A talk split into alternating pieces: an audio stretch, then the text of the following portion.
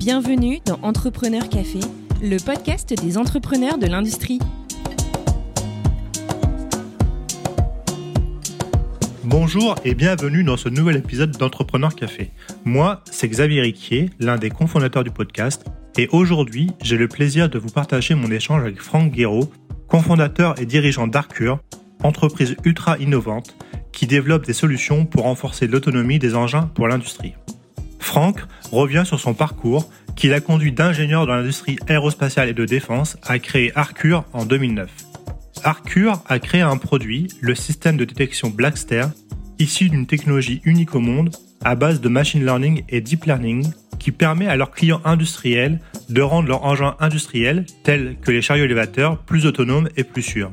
Franck partage avec nous les ambitions d'Arcure qui l'a amené à coter son entreprise en bourse et à s'installer aux États-Unis pour développer le marché américain. Bonne écoute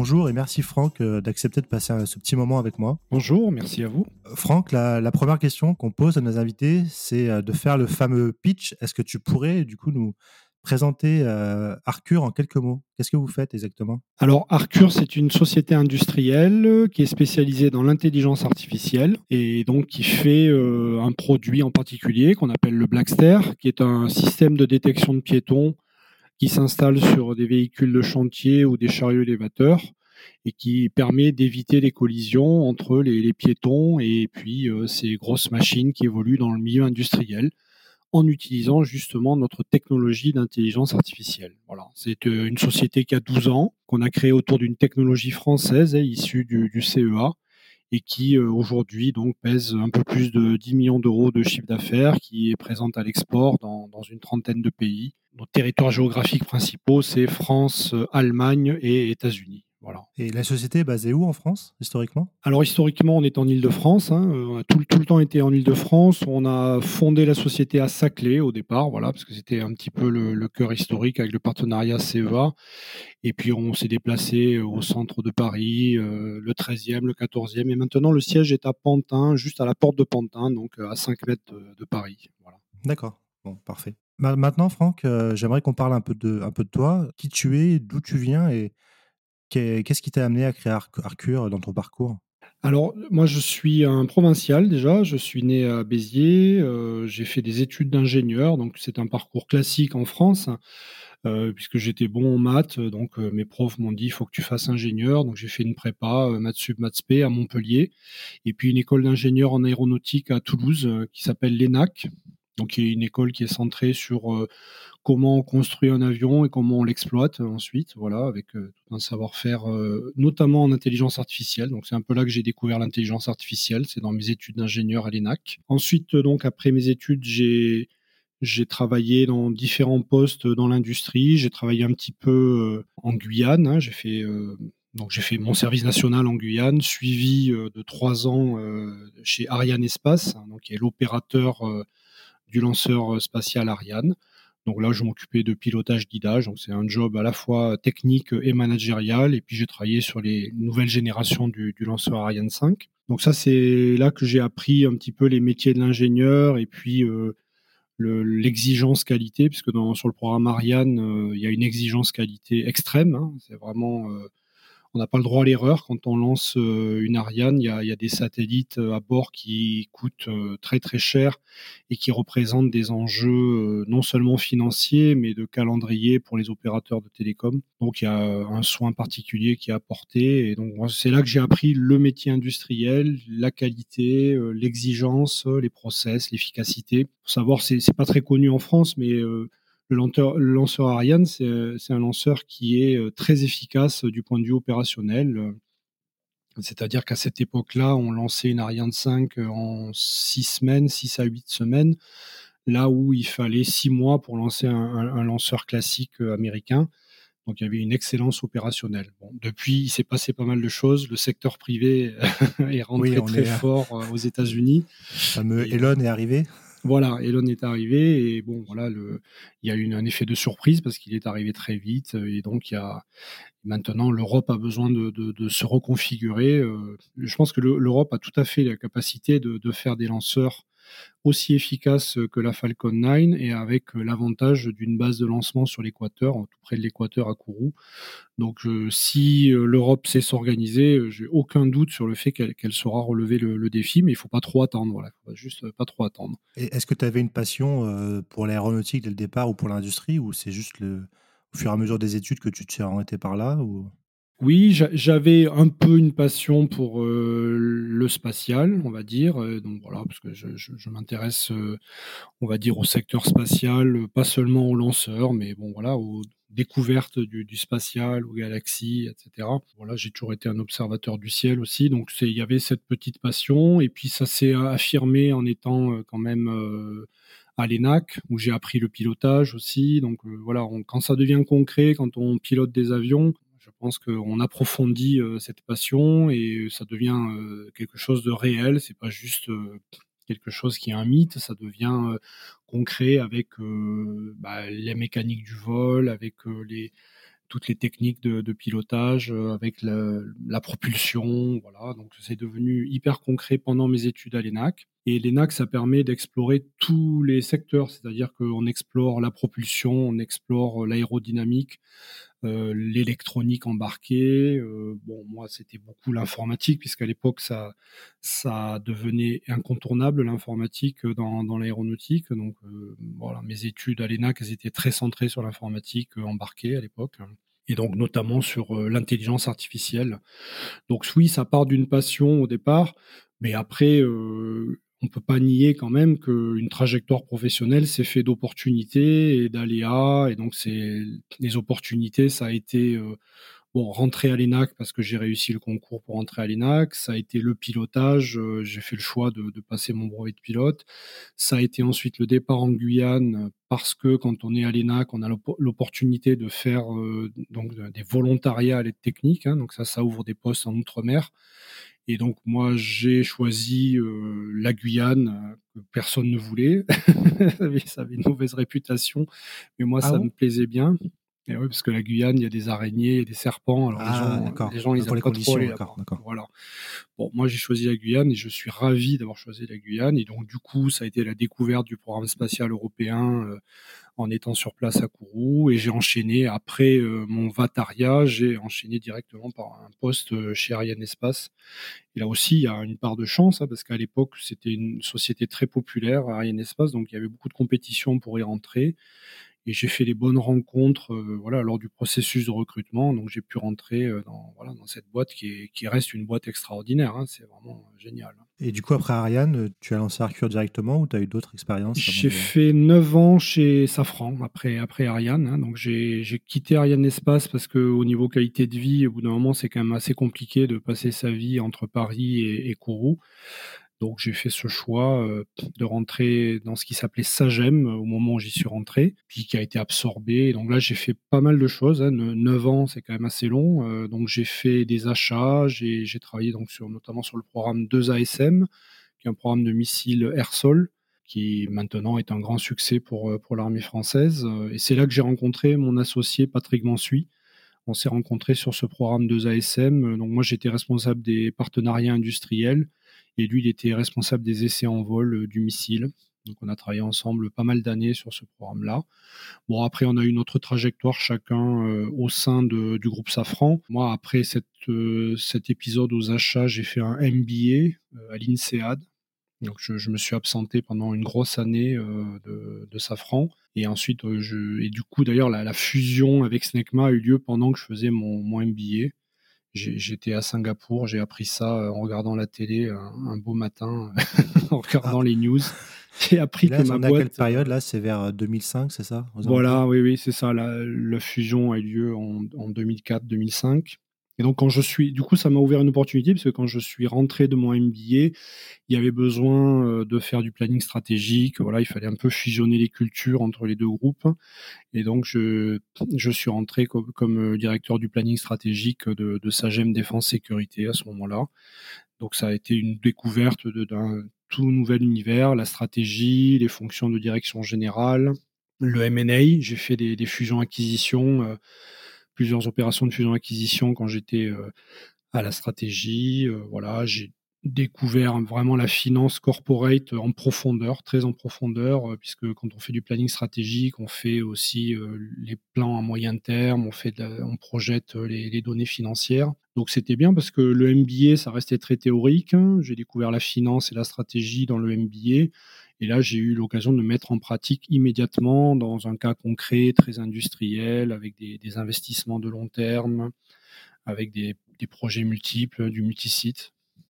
Ton projet de MBA, est-ce que c'était pour toi dans la vision de dire tu étais passé par la prod en tant qu'ingénieur ou la conception et tu voulais avoir une vision plus direction générale, donc tu as fait le MBA pour ça et après ça t'a permis de l'appliquer chez Safran? C'était un peu ça ton idée ou... C'était ça et aussi l'ambition entrepreneuriale. Hein. C'était les deux motivations. Ah, tu avais déjà le. Oui, j'avais ça. Euh, bon, en fait, moi, j'ai une ambition entrepreneuriale depuis très très longtemps, hein, même euh, avant euh, quand j'étais enfant, hein, parce qu'il y a des entrepreneurs dans ma famille. Hein, la moitié de ma famille euh, est constituée d'entrepreneurs. Donc forcément, je pense que ça a influencé mes choix et mes goûts. Et donc, de toute façon, j'avais l'idée d'être entrepreneur depuis très longtemps. Par contre, cette idée est devenue très compliquée à mettre en œuvre à partir du moment où je suis devenu ingénieur dans l'industrie parce qu'un poste de salarié, c'est extrêmement confortable. On, voilà, on a, on a, a, une grande sécurité. Et donc finalement, c'est devenu moins évident une fois que j'étais en poste. Et j'avais beaucoup d'insécurité par rapport à tout ce que je maîtrisais pas dans l'entreprise, donc tout ce qui est la finance, la comptabilité, la stratégie. Donc le MBA, c'est vraiment euh, parfait pour ça, parce que ça permet de découvrir tout le reste, euh, tout le fonctionnement, tous les rouages d'une entreprise la finance, la comptabilité, la stratégie, le marketing, la vente, euh, tout un tas de choses euh, que, en tant qu'ingénieur, je, ne voyais jamais. Donc ça, ça m'a donné beaucoup de confort pour me dire, bah oui, si un jour je dois créer ma boîte, je sais euh, vraiment par où commencer, je sais quelles questions me poser, je sais comment y aller. Donc c'était ça aussi le MBA, c'était prendre des responsabilités dans un autre domaine et gagner en sécurité vis-à-vis d'un futur projet de, création d'entreprise. Mais qui finalement a mis du temps à venir, hein, puisque j'ai passé post-MBA, j'ai passé euh, au moins cinq années euh, encore dans le groupe Safran avant de vraiment me, lancer. Et justement, est-ce que tu avais déjà eu commencé à avoir eu l'idée d'Arcure à ce moment-là? Enfin, comment, c'est quoi, quel était le cheminement pour du coup, pour aboutir à la création d'Arcure et du coup, à quel âge tu t'es lancé? Donc, l'idée, c'est toujours un peu erratique hein, pour arriver jusqu'à jusqu'à la création de l'entreprise, mais on a commencé avec mon associé à parler de ça en 2007, alors qu'on a créé la boîte à la toute fin de l'année 2009. Donc, il y a eu deux années et demie de gestation pour bah, un petit peu regarder ce qui se faisait. Notre ambition, c'était de faire une boîte industrielle. On a toujours eu, voilà, on voulait pas faire des pizzas, on voulait pas faire une entreprise dans le service, on voulait faire de l'industrie parce que c'est ce qu'on avait appris, c'est ce qu'on savait faire, c'est ce qui nous plaisait. Donc il y avait deux composantes importantes, l'industrie euh, et la technologie, et puis euh, l'international. C'était les deux composantes qu'on voulait dans notre boîte. Donc on a cherché un projet autour de, technologies émergentes. Et donc comme à ce moment-là, tous les deux, on était parce que moi j'avais quitté la stratégie, j'étais passé côté business, euh, donc je gérais une business unit qui faisait des viseurs pour hélicoptères. Donc les, notions d'optique, de, vision, d'optronique, de traitement d'image, voilà, je baignais un petit peu dedans. Et Patrick m'avait rejoint sur ces programmes-là aussi, côté euh, sous-marin. Donc on était, on baignait un petit peu quand même dans, les sujets d'optique, euh, de traitement d'image, euh, de vision même si c'était appliqué au domaine militaire. Euh, voilà, c'est des technologies euh, avec lesquelles on était en contact depuis plusieurs années. Et donc, à partir de 2007, on a commencé à regarder ce qu'on pouvait faire euh, dans un secteur industriel pour utiliser le même genre de, technologie. Donc, il y a eu quand même tout un cheminement, c'est-à-dire le projet initial d'Arcure n'avait absolument rien à voir avec ce qu'on a fait au final. on, voulait faire, nous, au départ, des lunettes de réalité augmentée pour euh, les opérations de maintenance aéronautique, pour toutes les opérations de maintenance un peu sophistiquées où il y a des procédures. Et donc euh, voilà, on avait travaillé euh, déjà à l'époque avec le CEA d'ailleurs sur des, projets où, on, utilisait de la réalité augmentée donc ce qu'on appelle en six roues, c'est-à-dire que fait c'est avec des lunettes, euh, c'est pas avec de la vidéo, hein, c'est des lunettes qui permettent de voir réellement l'objet sur lequel on travaille, mais sur lesquelles on vient projeter en surimpression une image euh, virtuelle en plus. Donc par exemple, l'exemple typique c'est euh, la maintenance d'un moteur d'avion. En général, c'est des procédures assez complexes et assez normées. Et donc, euh, l'outil sur lequel on travaillait, il permettait à l'opérateur qui fait ces opérations d'avoir des lunettes. Et puis, euh, toute la procédure venait se projeter euh, en fait sur le moteur directement pour lui, pour l'aider à, bah, saisir la bonne pièce, utiliser le bon outil, dérouler la bonne procédure. Bon, voilà. C'était ça un peu le projet d'origine. On l'a lancé, on avait deux partenaires à l'époque. Je, je, pense que je peux dire les noms. C'était Dassault et Thales. C'était en 2008. Et en 2009, euh, avec la crise euh, qui, est, arrivée euh, très brutalement, les deux projets ont été arrêtés net. En l'espace de deux semaines, on a perdu ces deux clients de lancement. Donc, on n'a pas lancé la boîte, en fait. C'était au tout début de l'année 2009. Et donc, du coup, on s'est reposé la question avec Patrick qu'est-ce qu'on fait? Est-ce qu'on attend? Est-ce qu'on reste au chaud chez Safran? Est-ce qu'on lance sur autre chose? Et puis, on a rediscuté avec le CEA. Et le CEA a un petit peu ouvert tous ces cartons et euh, sur des technologies euh, similaires, ils avaient euh, un projet dans, l'IA, dans l'intelligence artificielle de détection de piétons, qui avait été un petit peu abandonné parce qu'ils voulaient utiliser l'intelligence artificielle pour détecter des piétons autour des voitures, hein, chose qui aujourd'hui est devenue un grand classique. Mais à l'époque, ça avait été abandonné par euh, les industriels français avec lesquels ils avaient travaillé. Donc ils nous ont dit, ben, on a cette techno-là qui est dans des cartons, personne s'en sert. Euh, si vous, elle vous intéresse, euh, on vous la vend, on vous la licencie et puis on la développe avec vous. Et donc voilà, donc on a creusé le sujet, on a fait des protos, on a convaincu euh, un, premier client de lancement qui était Colas à l'époque, et puis euh, un, institut français qui s'appelle l'INRS, qui est l'organisme expert de l'assurance maladie en France. Et on a lancé comme ça l'aventure Arcure, on, a incorporé la société, euh, enfin on a, on a déposé le statut de la société à la fin de l'année 2009 et on a lancé le développement de ce produit Blackster à, partir de là. Et est-ce que toi et ton associé, vous avez tout de suite vu le potentiel à partir du moment où le CEA vous a parlé de cette, technologie de détection Est-ce que vous êtes tout, de suite dit, ah, mais il y a vraiment une application dans l'industrie Ou est-ce que vous avez eu besoin de faire des études de marché et autres Ou ça, vous est venu comme une évidence? Alors, il y avait une évidence dès qu'on parlait avec des gens comme Colas, justement, ou Eurovia, le groupe Vinci, parce qu'au début, on faisait que du travaux public. Hein, maintenant, c'est devenu minoritaire dans le chiffre d'affaires. Mais dans le travaux public, à l'époque, les gens nous disaient si vous avez une solution, vous êtes sûr de la vendre parce que quand même on écrase des gens tous les ans et donc euh, il y a vraiment un besoin autour de machines comme des pelles, les chargeuses, les balayeuses euh, sur la construction routière, les compacteurs. Il y a vraiment des choses à faire. Donc si vous avez une solution, ça va se vendre. Donc il y avait alors que bon, nous on n'était pas familiers du milieu des travaux publics quand même, hein. donc euh, il y avait besoin d'écouter les gens, mais donc il y avait ce retour très très favorable notamment autour des premiers essais qui ont été faits avec des preuves de concept. Et puis, on a quand même déroulé une étude de marché donc qui montrait qu'il y avait vraiment un besoin. Bon, après, euh, de toute façon, il y a quand même une part de risque, donc il faut se lancer. Hein. Euh, les risques, ils étaient euh, considérables. Quand j'y repense, il y avait la taille du marché était quand même pas super connue.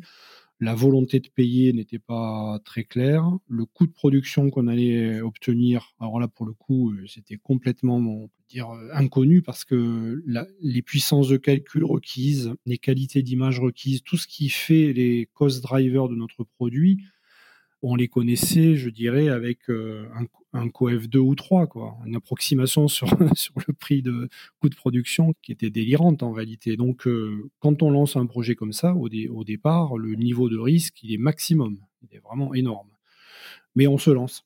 On se lance parce qu'on est un peu fou et parce qu'il faut pas trop réfléchir non plus. Et puis finalement, c'est en marchant, c'est en faisant les choses qu'on arrive à sortir un premier proto qui a son coût de prod, qu'on vend à un certain prix, qui trouve ses clients. Et puis voilà, et on avance comme ça pas à pas. Donc euh, entre le premier produit qu'on a sorti et ce qu'on fait aujourd'hui, le coût de prod, ben, on l'a dû le diviser par 10 à peu près. Et le prix de vente, euh, on a dû le diviser par 2. Donc, ce qui fait que entre temps, ben, ça permet de gagner des marges, ça permet de, faire vivre un écosystème et on finit par y arriver. Mais c'est difficile de, dérouler strictement le business plan qu'on avait au départ. Du coup, vous les fabriquez vous-même ou c'est euh, sous-traité un, un spécialiste? Alors on fabrique nous-mêmes. Après les opérateurs sur la ligne de production, ce sont des, sous-traitants, hein. mais le produit c'est de notre propre design. Hein. On a le plan, on possède le plan des cartes, le plan du hardware euh, intégralement. Bien sûr le logiciel, le logiciel c'est le nôtre, et après en fait on maîtrise aussi la chaîne de fabrication, c'est-à-dire que les acheteurs, la qualité, la supply chain, tout ça, les installateurs, tout ça ce sont des, personnels Arcure. Hein. Ce qui n'est pas du personnel Arcure, ce sont les opérateurs directement sur les postes de travail. Ça, on le sous-traite parce qu'il y a un savoir-faire particulier pour souder des connecteurs, pour faire du montage. Euh, donc, on n'a pas spécialement eu euh, envie de faire ça pour euh, plusieurs raisons. D'abord, on n'a pas envie de, faire des investissements dans ces domaines-là. On préfère investir dans la R&D pour avoir toujours le meilleur produit. Et puis pour une question donc euh, de, capacité de croissance, euh, scalabilité comme on dit, si vu qu'on a quand même des croissances annuelles assez fortes, on voulait quand même se donner des marges de manœuvre pour pouvoir grandir vite et ne pas avoir à être dépendant de recrutement et d'investissement pour pouvoir grandir vite. Il y, a, deux questions qui me viennent à l'esprit. La première, c'est euh, est-ce qu'il y avait déjà des, systèmes plus ou moins concurrents sur le marché? Et la deuxième, c'est du coup, bah, après les, premiers tests avec euh, Colas et, l'INRS, euh, comment ça s'est déroulé après? Est-ce que ça a vite accéléré ou est-ce qu'il a fallu un peu se retrousser les manches pour trouver plusieurs clients? Alors, il y avait, au moment où on a lancé, il y avait une solution concurrente euh, qui est morte entre-temps hein, et qui était basée sur la mauvaise technologie. C'était une technologie dérivée de la vidéosurveillance. C'est une société qui s'appelait KPG à l'époque, hein, je me rappelle bien. Et on a un peu venu marcher sur leur plate-bande, mais on avait fait un choix technologique radicalement différent. C'est-à-dire nous, on reconnaissait les piétons par reconnaissance morphologique, donc par des algorithmes d'IA. Eux, ils utilisaient des algorithmes de la vidéosurveillance et donc ça marchait pas parce que dès que le véhicule se mettait en marche, il y avait plein de fausses alarmes ils n'avaient pas fait les bons choix technologiques.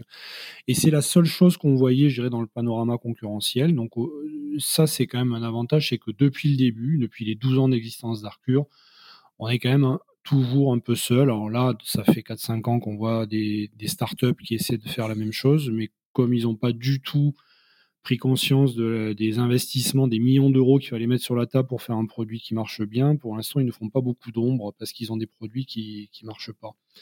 Après, ça peut venir dans, le futur, on pourra s'en en parler.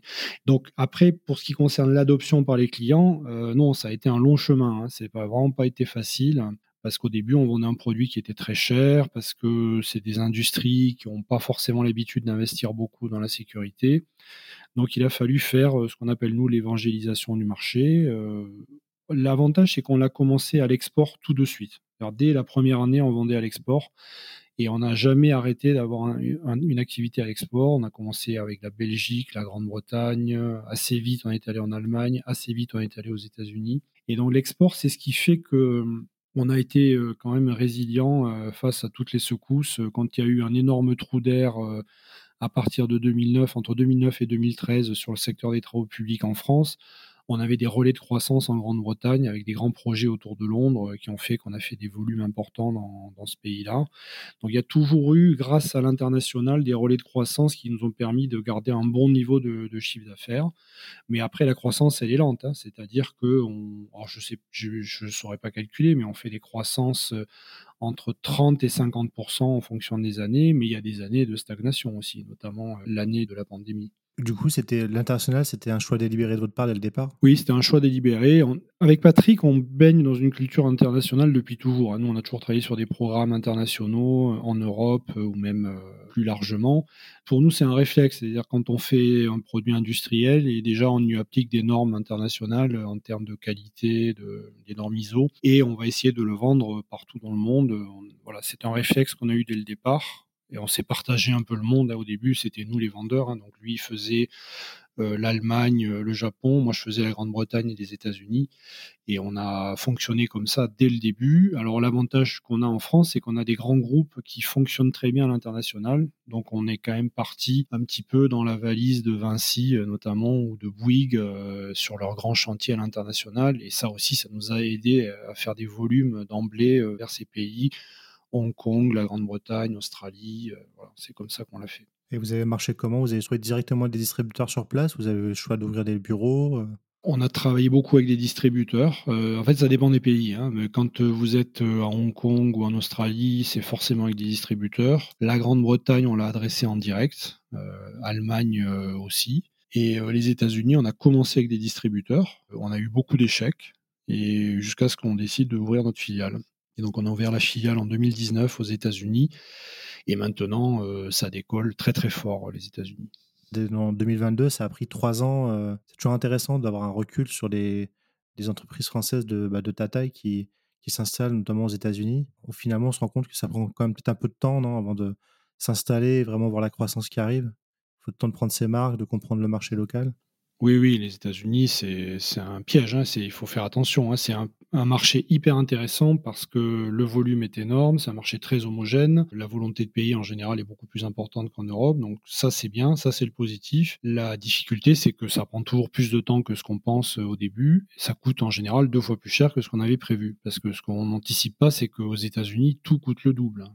Les gens euh, ne savent pas forcément ça en Europe, mais euh, à part euh, les voitures, l'essence, sinon tout coûte le double aux États-Unis. Donc faut bien le prévoir dans son business plan. Et effectivement, euh, il faut se dire qu'il va falloir 4 ans pour vraiment percer et arriver à un équilibre financier euh, raisonnable. Voilà, c'est ça doit être la norme.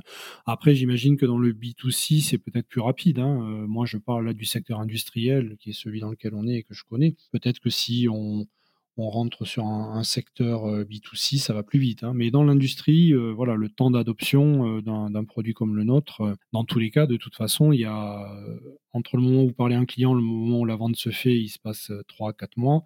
Entre le moment où cette première vente se fait et où le client décide de généraliser la solution, il se passe 6, 12, 18 mois. Donc on voit mmh. que pour commencer à générer des volumes significatifs, de toute façon, il faut deux ans minimum et trois ans pour euh, stabiliser une équipe aussi. Parce que la partie recrutement aux États-Unis, c'est on, part de la feuille blanche. On croit qu'on s'est recruté parce qu'on a fait des recrutements euh, en France et en Grande-Bretagne, parce qu'on parle anglais, mais non, en fait, euh, comme c'est une culture complètement différente, on se prend tous les murs au départ.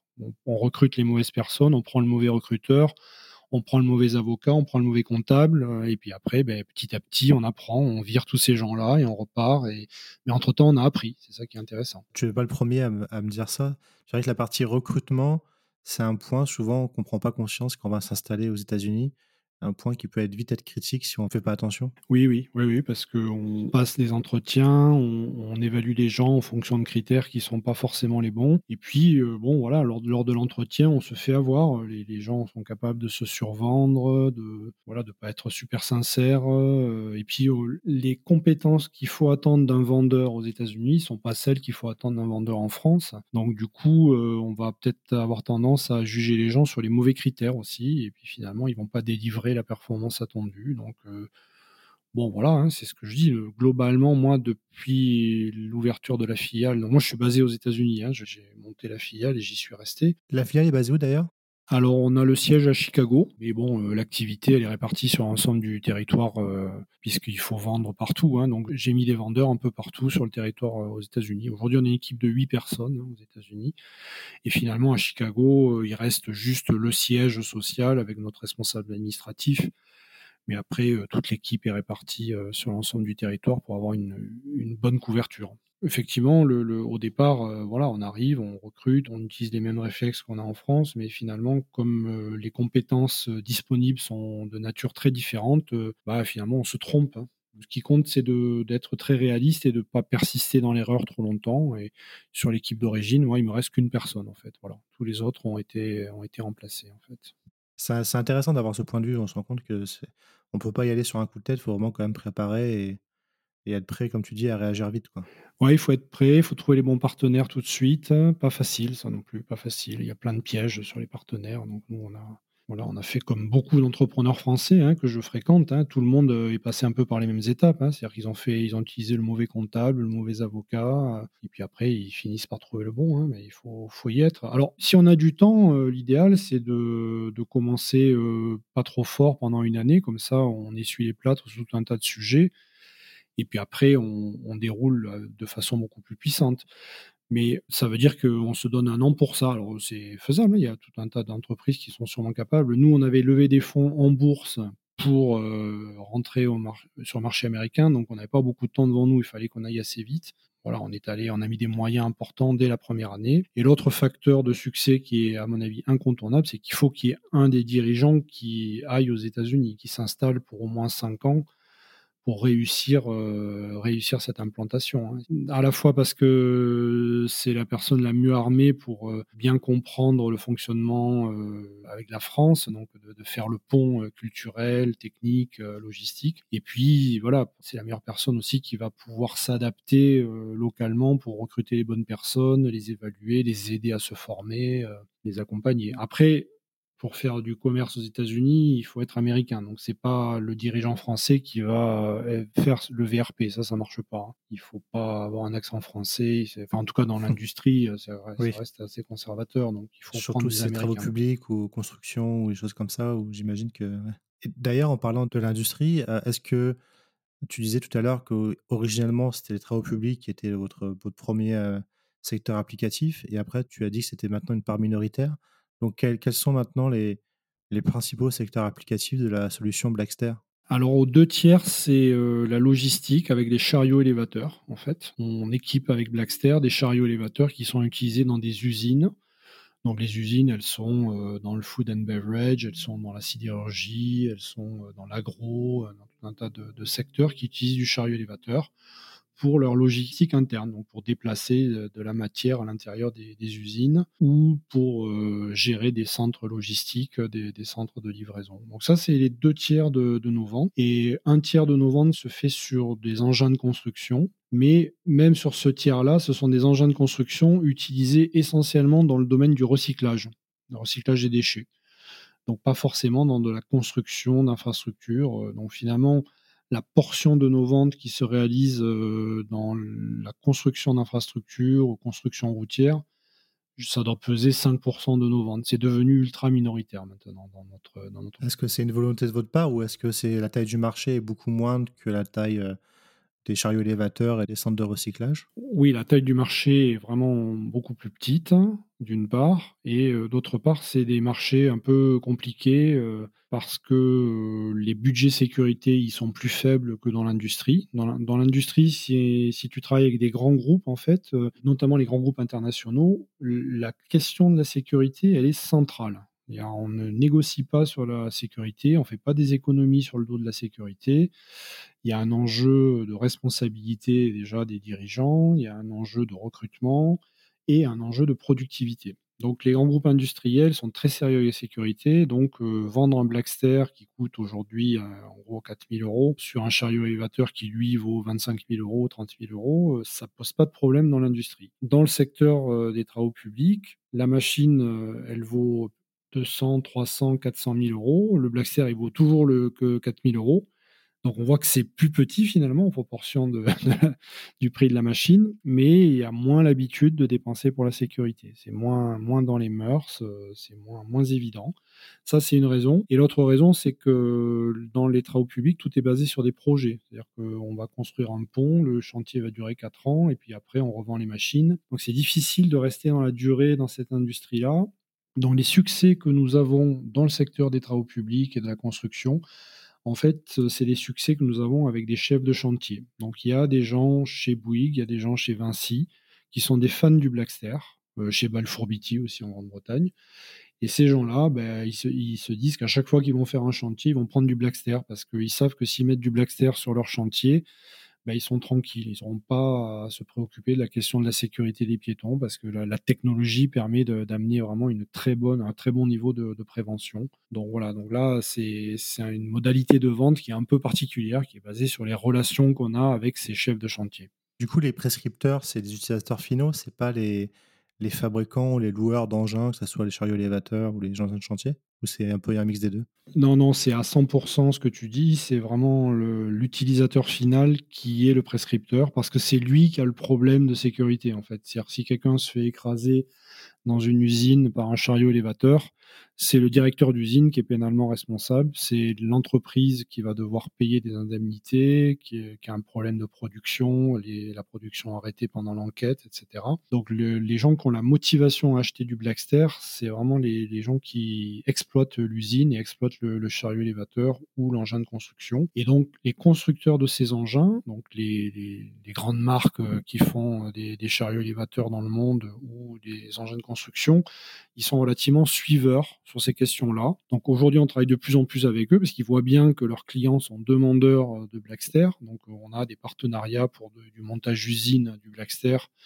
avec par exemple Lieber, hein, qui est un des leaders des engins de construction, ou avec Jung Heinrich, qui est le numéro 3 mondial des, chariots élévateurs. Donc là, on est monté d'usine chez ces gens-là. Donc un client de Jung Heinrich euh, peut cocher la case Blackster lorsqu'il achète un chariot et ça sera euh, monté d'usine et, livré n'importe où dans, le monde. Mais c'est arrivé, euh, voilà, une fois qu'on avait construit notre notoriété, auprès des clients de, de Heinrich notamment. Ça veut dire que de notre côté, on doit absolument faire tout le travail d'évangélisation en amont pour euh, créer la réputation du produit, pour montrer qu'il existe une solution de prévention des accidents basée sur l'intelligence artificielle. Et après, une fois qu'on a fait ce travail de conviction, bah, les, constructeurs suivent derrière. Et donc, c'est à la fois euh, un plus et un moins, c'est-à-dire que c'est euh, une charge financière et du, et du temps pour y arriver. Mais par contre, ça veut dire qu'une fois qu'on a fait sa place et que la, réputation du produit est établie,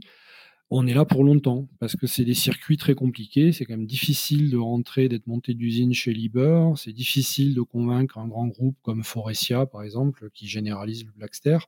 Mais une fois que voilà qu'on a convaincu ces gens-là, je dis pas qu'on est inamovible, mais euh, ça va être difficile pour euh, la petite start-up qui débarque avec une caméra en plastique euh, de venir nous concurrencer. Ouais, ça vous donne une longueur d'avance quand même difficilement rattrapable pour les autres. Quoi. Si en plus ils se lancent après vous. Exactement, oui. Et ça, c'est aussi lié aux barrières technologiques. On, pourra en parler, hein, mais l'intelligence artificielle, euh, c'est un mot très commun maintenant, etc. Mais pour avoir la performance attendu d'un objet qui est censé faire de la sécurité, on ne peut pas juste mettre un petit algorithme gratuit euh, disponible sur Internet euh, qui détecte des chatons. Ça, ça marche pas. On attend euh, d'un Blackster qui détecte à coup sûr tous les piétons qui sont dans le champ de vision de la caméra et qui ait pas de fausse alarme. On s'autorise une fausse alarme par jour. C'est intéressant ce que tu dis là, parce que c'est vrai que le, terme intelligence artificielle, quand on parle avec beaucoup de gens dans l'industrie qui s'y connaissent un peu, ils disent souvent que c'est un terme un peu galvaudé et qu'on voit un peu de l'IA à toutes les sauces. Toi, est-ce que du coup, tu disais que tu mettais beaucoup dans la R&D, ça veut dire que vous améliorez votre code source très régulièrement pour qu'il soit de plus en plus performant. Comment est-ce que tu t'approches de ce, terme d'IA et comment vous le traitez chez, chez Arcure en termes d'innovation? Alors l'IA qu'on a chez Arcure, c'est du machine learning, hein, donc c'est des choses assez classiques. avec notre dernière implémentation, c'est du deep learning même. Donc c'est des algorithmes, bon voilà, qui sont assez connus pour ça. Mais maintenant, une fois qu'on a dit ça, on n'a pas dit quelle performance on, on atteignait et quels moyens on mettait en œuvre. Donc pour faire un objet qui détecte efficacement les piétons, c'est-à-dire avec un bon taux de détection et un faible taux de fausse alarme. Ça veut dire les bons algos, d'une part, d'autre part, le bon hardware pour euh, avoir la puissance de calcul pour faire du temps réel, et troisièmement, une base de données d'apprentissage qui est de taille suffisante et qui est constituée correctement. Donc c'est la somme de ces trois choses-là qui fait la performance du Blackster et qui fait euh, la barrière à l'entrée. Donc si on arrive et qu'on n'a pas le bon hardware, euh, on ne va pas avoir la performance nécessaire pour détecter en temps voulu, ou alors on n'aura pas la robustesse pour supporter les environnements vibratoires et les chocs qu'il y a sur ce genre de machine. Donc la partie hardware est très importante.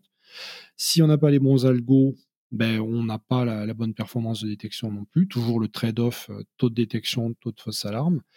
Et enfin, un algorithme d'intelligence artificielle, notamment en deep learning, il est basé sur de l'apprentissage. Et donc, si on n'a pas les bases de données d'apprentissage, ben, en fait, on va avoir une performance euh, qui arrivera jamais au standard attendu.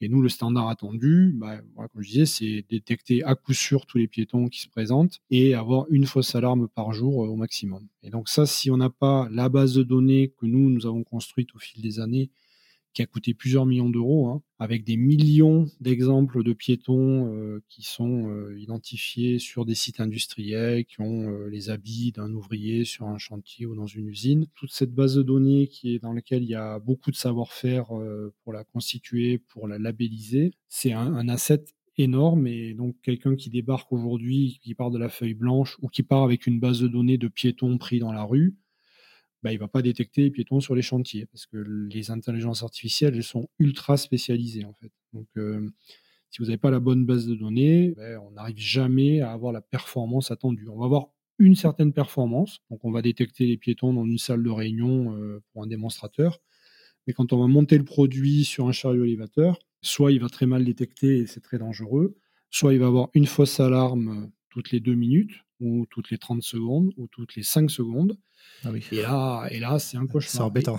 Et, ouais, et on voit que le, le, ratio, en fait, pour passer de une fausse alarme par heure à déjà une fausse alarme par jour, déjà, c'est énorme sur la taille de la base de données. Et en fait, on voit, on voit que c'est des coefficients à chaque fois. Donc, euh, en fait, un, un algo qui n'a pas la bonne base de données, c'est très facile d'arriver à une fausse alarme toutes les 5 secondes. Hein. C'est des choses qu'on voit. Nous, on voit les solutions concurrentes, on les achète toutes en fait. Hein. Donc, euh, on a une bonne vision du panorama concurrentiel. Donc, on achète les solutions et puis on teste et puis on voit que oui, il y a une fausse alarme toutes les toutes les 5 secondes, donc c'est même pas la peine. On va dire que le, gap à franchir pour avoir un produit vraiment efficace, c'est plusieurs années de R&D dans ce cas-là. Donc, on n'en parle même pas. C'est ça l'enjeu, c'est de maintenir la, distance parce que en fait, on, voit que on est en train nous de créer un marché. C'est quand on est parti, il n'y avait pas de solution. Vraiment, maintenant, il en existe une. Pour l'instant, il n'y en a qu'une seule. Comme c'est visible, bah, il y a d'autres gens qui essaient de rentrer. Ces gens-là, bon, ben, s'ils ont pas, s'ils ont sous-estimé la charge de travail nécessaire pour faire un produit efficace, ils vont pas nous faire de l'ombre, je dirais, sur les volumes mais ils peuvent faire du marketing qui nous fait perdre du temps. Donc ça, c'est euh, un risque euh, d'une part. Et ensuite, bon, il peut toujours y avoir quand même un très gros qui arrive, qui met des moyens énormes et qui arrive avec une solution sérieuse. Ça peut arriver un jour. Donc l'enjeu pour une société comme la nôtre, c'est d'arriver, d'aller suffisamment vite pour que ce risque ne se présente jamais. Et c'est pour ça qu'on a levé des fonds en private equity, c'est pour ça qu'on est rentré en bourse parce que dans, une, dans un domaine technologique comme le nôtre où les choses vont relativement vite, si on était uniquement autofinancé, on aurait une croissance beaucoup plus lente et on serait beaucoup plus vulnérable face à un grand groupe qui voudrait arriver et nous, concurrencer. Là, l'avantage, c'est qu'on a mis beaucoup d'argent sur la table pour avoir toujours le meilleur produit et avoir une avance très significative. Ce qui fait que un grand groupe industriel qui se dit, moi, je vais faire un concurrent du Blackster, il étudie la question pendant quelques mois et très rapidement, il se dit, ah ben non, non, c'est pas possible. Je ne saurais pas monter la base de données, je ne saurais pas créer le hardware qui va bien au prix où le Blackster est vendu. Donc voilà, très rapidement, euh, ça décourage les gens. Donc c'est ça notre, notre travail, c'est ça. Pour rester leader sur notre marché, c'est d'avoir toujours le, meilleur produit et toujours une, avance euh, technologique. Et du coup, justement, euh, tu parlais de votre travail. Donc, c'est quoi les projets de d'Arcure et, et, pour Blackster pour les prochains mois, prochaines années? Est-ce que je sais pas, il est prévu d'ouvrir de nouveaux bureaux dans d'autres pays, de développer peut-être d'autres technos Oui, on a toute une feuille de route. Hein. Donc sur le déploiement géographique, euh, pour l'instant, on ne cherche pas à aller euh, ailleurs que les pays de l'OCDE. Hein. C'est là où on est aujourd'hui. Il y a un potentiel de croissance énorme euh, sur les territoires États-Unis, Europe. voilà, on est un peu présent en Asie, plutôt avec des partenaires. Donc en termes de déploiement géographique, on va densifier plutôt. Hein. C'est-à-dire que là, je disais qu'on avait une équipe de 8 aux États-Unis, bah, peut-être que dans euh, trois ans, ça sera 20 ou 25 personnes. J'en sais rien en fait. Hein. On fait euh, au fur et à mesure où, on est capable de, les, de les, payer, hein. voilà, tout simplement, en bon entrepreneur. Et ensuite, il y a la feuille de route technique. Alors celle-là, elle est vraiment intéressante parce qu'il se passe beaucoup de choses dans le domaine euh, de l'intelligence artificielle, que ce soit côté technologie ou côté client. Donc on a bien sûr une feuille de route Blackster, qui est la feuille de route principale aujourd'hui, avec euh, le lancement en 2022 d'une nouvelle génération du Blackster, qui va encore améliorer euh, la performance, la disponibilité du produit. Euh, donc nous, on, sort des nouvelles versions tous les quatre ans à peu près. Hein, voilà, donc là, il y aura une nouvelle version qui nous mettra encore plus à l'abri de, toute concurrence, qui, qui, sortira bientôt. Donc ça a été c'est des données publiques hein, que je vous donne. Hein, donc, puisqu'on est en bourse, je ne peux pas donner de, scoop. c'est pas du tout l'endroit.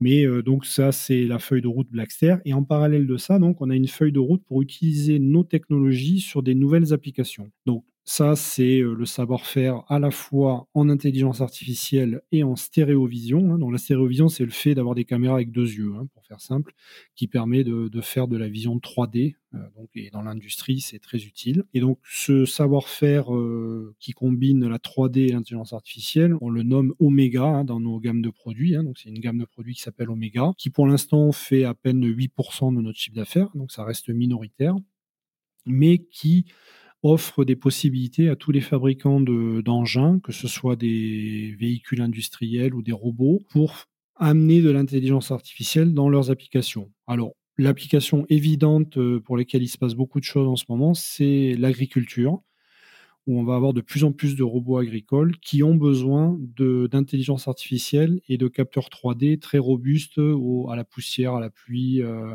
aux conditions externes un peu extrêmes. Et donc là, la technologie Omega, donc qui est la technologie qui est dérivée du Blackster, hein, elle permet de répondre à beaucoup d'applications agricoles euh, qui se présentent dans, les années qui viennent. Donc on, va euh, petit à petit développer notre offre Omega pour servir ses clients du secteur agricole, donc des gens qui voudraient faire euh, des tracteurs autonomes, des, robots agricoles pour faire du picking ou pour faire du binage automatique, faire euh, voilà tout type d'objets autonomes dans le secteur agricole. C'est une tendance euh, de fond qui va se déployer dans les 5-10 ans qui viennent, hein, qui va être massive hein, en fait pour plusieurs raisons. D'abord, il y a une pénurie de main-d'œuvre dans l'agricole et les gens, les exploitants ne savent pas y faire face aujourd'hui. Il y a vraiment aucune solution. Et deuxièmement, on va vouloir réduire les intrants petit à petit dans l'agriculture. Et donc la mécanisation, c'est une façon de réduire la chimie. Par exemple, si vous voulez arrêter de désherber, ben vous allez enlever mécaniquement les herbes. Et donc c'est le binage automatique. Hein. donc c'est des choses qu'on va voir de plus en plus dans, l'agriculture. Et donc petit à petit, voilà, on va voir des, robots agricoles euh, débarquer, euh, soit opérés par des des grands groupes, les, John Deere et compagnie, soit des, nouvelles boîtes qui vont émerger et qui vont faire des choses très spécialisées, très performantes. Aujourd'hui, avec la gamme Omega, on est déjà en discussion avec pas mal de ces acteurs au niveau mondial pour fournir le capteur intelligent de, ces futurs véhicules autonomes. Et donc, moi, j'anticipe que dans, les cinq ans, ça va grandir dans notre portefeuille et ça va devenir une part importante de notre chiffre d'affaires. C'est super intéressant, ça, quand on entend souvent parler de tout ce qui est véhicule autonome, bah, pour l'agriculture aussi, et de voir que ça, ça s'accélère, c'est quand, même, c'est quand même intéressant. Et à, quel horizon tu penses que ça va arriver, ces véhicules? Est-ce que c'est à court terme ou c'est... Euh c'est du moyen terme, hein, je dirais. Euh, c'est pas c'est pas pour 2022, hein, clairement. Euh, on a John Deere qui a annoncé il y a un peu moins d'un mois la sortie d'un tracteur autonome. Hein. Donc c'est du concret, hein, c'est-à-dire qu'il est déjà à vendre, donc il y a des choses qui se font quand même. Maintenant, la question c'est euh, quelles sont les fonctionnalités disponibles sur cette première version? Voilà, est-ce que ça fait beaucoup de choses ou est-ce que ça permet juste de soulager euh, les tâches de l'agriculteur de 10% Donc en fait, euh, l'IA offre des possibilités. maintenant, c'est petit à petit aux opérateurs, aux exploitants, aux fabricants de machines de les déployer sur le terrain petit à petit. Donc ça va pas se faire instantanément. Je pense que ça va venir euh, au cours des cinq ans qui viennent. C'est-à-dire que le panorama agricole dans cinq ans va être vraiment changé. Ça va vraiment être modifié. Mais voilà, pour nous, c'est un horizon moyen terme. C'est-à-dire qu'on pense que ça va peser vraiment lourd dans notre chiffre d'affaires à l'horizon de trois ans, quelque chose comme ça. Voilà, pas ce qui va être euh, un petit peu le driver de ça en 2022-2023, ça va être euh, toutes les preuves de concept qu'on va pouvoir déployer avec ces différents fabricants de machines. Pour nous, c'est ça qui va être euh, important. On n'attend pas spécialement du chiffre d'affaires de ces lignes de produits-là en 2022. Par contre, on attend la conclusion d'accords ou de, partenariats pour la R&D ou pour le développement de nouvelles gammes dans, ces domaines-là sur les deux années qui viennent. Et ça, ça va être le driver après d'une future croissance beaucoup plus importante. Franck, on, arrive au terme de l'entretien. Euh, pour conclure notre entretien, on a l'habitude de poser une, dernière question à nos invités. Euh, si si tu avais un, conseil ou un, piège à inviter à donner à quelqu'un qui souhaiterait entreprendre mais qui ne sait pas trop comment commencer, quel serait ce, conseil ou, ou ce piège à éviter, selon toi? Alors bon, il y, en a beaucoup. Déjà, bon, il faut avoir l'envie, hein, on ne va pas se forcer à être entrepreneur, et il faut entreprendre dans un domaine qui nous plaît et qu'on connaît un peu. Ben, je pense que c'est vraiment les deux critères qui doivent être importants. Donc un domaine qui plaise, parce qu'après, on va quand même y passer euh, toute sa vie, hein. enfin en tout cas tout son temps éveillé, puisque une fois qu'on est lancé, euh, on se bat jusqu'au bout pour euh, faire grandir la boîte, la, faire survivre dans certaines étapes, etc. Donc, il faut que ça plaise. Et il faut connaître. Alors, pour connaître, euh, moi, je conseille quand même en général d'avoir un peu travaillé dans le domaine avant. Donc, c'est quand même un peu risqué de se lancer en tant qu'entrepreneur sans avoir un peu travaillé avant. Autant, je dirais, se faire les dents dans une autre boîte, peut-être une petite boîte, peut-être une start-up, comme ça au moins on a beaucoup de liberté, on apprend énormément de choses. Ou à l'inverse, il y a l'autre école qui est de dire non, il faut apprendre dans un grand groupe parce qu'il est très structuré, parce qu'il y a des meilleures technologies, parce qu'on apprend ce que c'est que l'industrie, ce que c'est que euh, la qualité, ce que c'est que le marketing, je ne sais pas. Donc voilà, c'est les deux. Pour moi, c'est les deux conseils. C'est entreprendre dans un domaine qu'on aime et entreprendre dans un domaine qu'on connaît. Et pour connaître, faut avoir, allez, disons, au moins trois ans d'expérience avant, avant de, se lancer. Comme ça, on, est quand même un peu plus, un peu plus sûr de ses bases. Je, trouve que c'était un très bon conseil. Je, te remercie beaucoup, Franck, et puis je te souhaite euh, plein succès euh, pour toi aux États-Unis, et puis pour de manière générale pour Arcure. Merci beaucoup.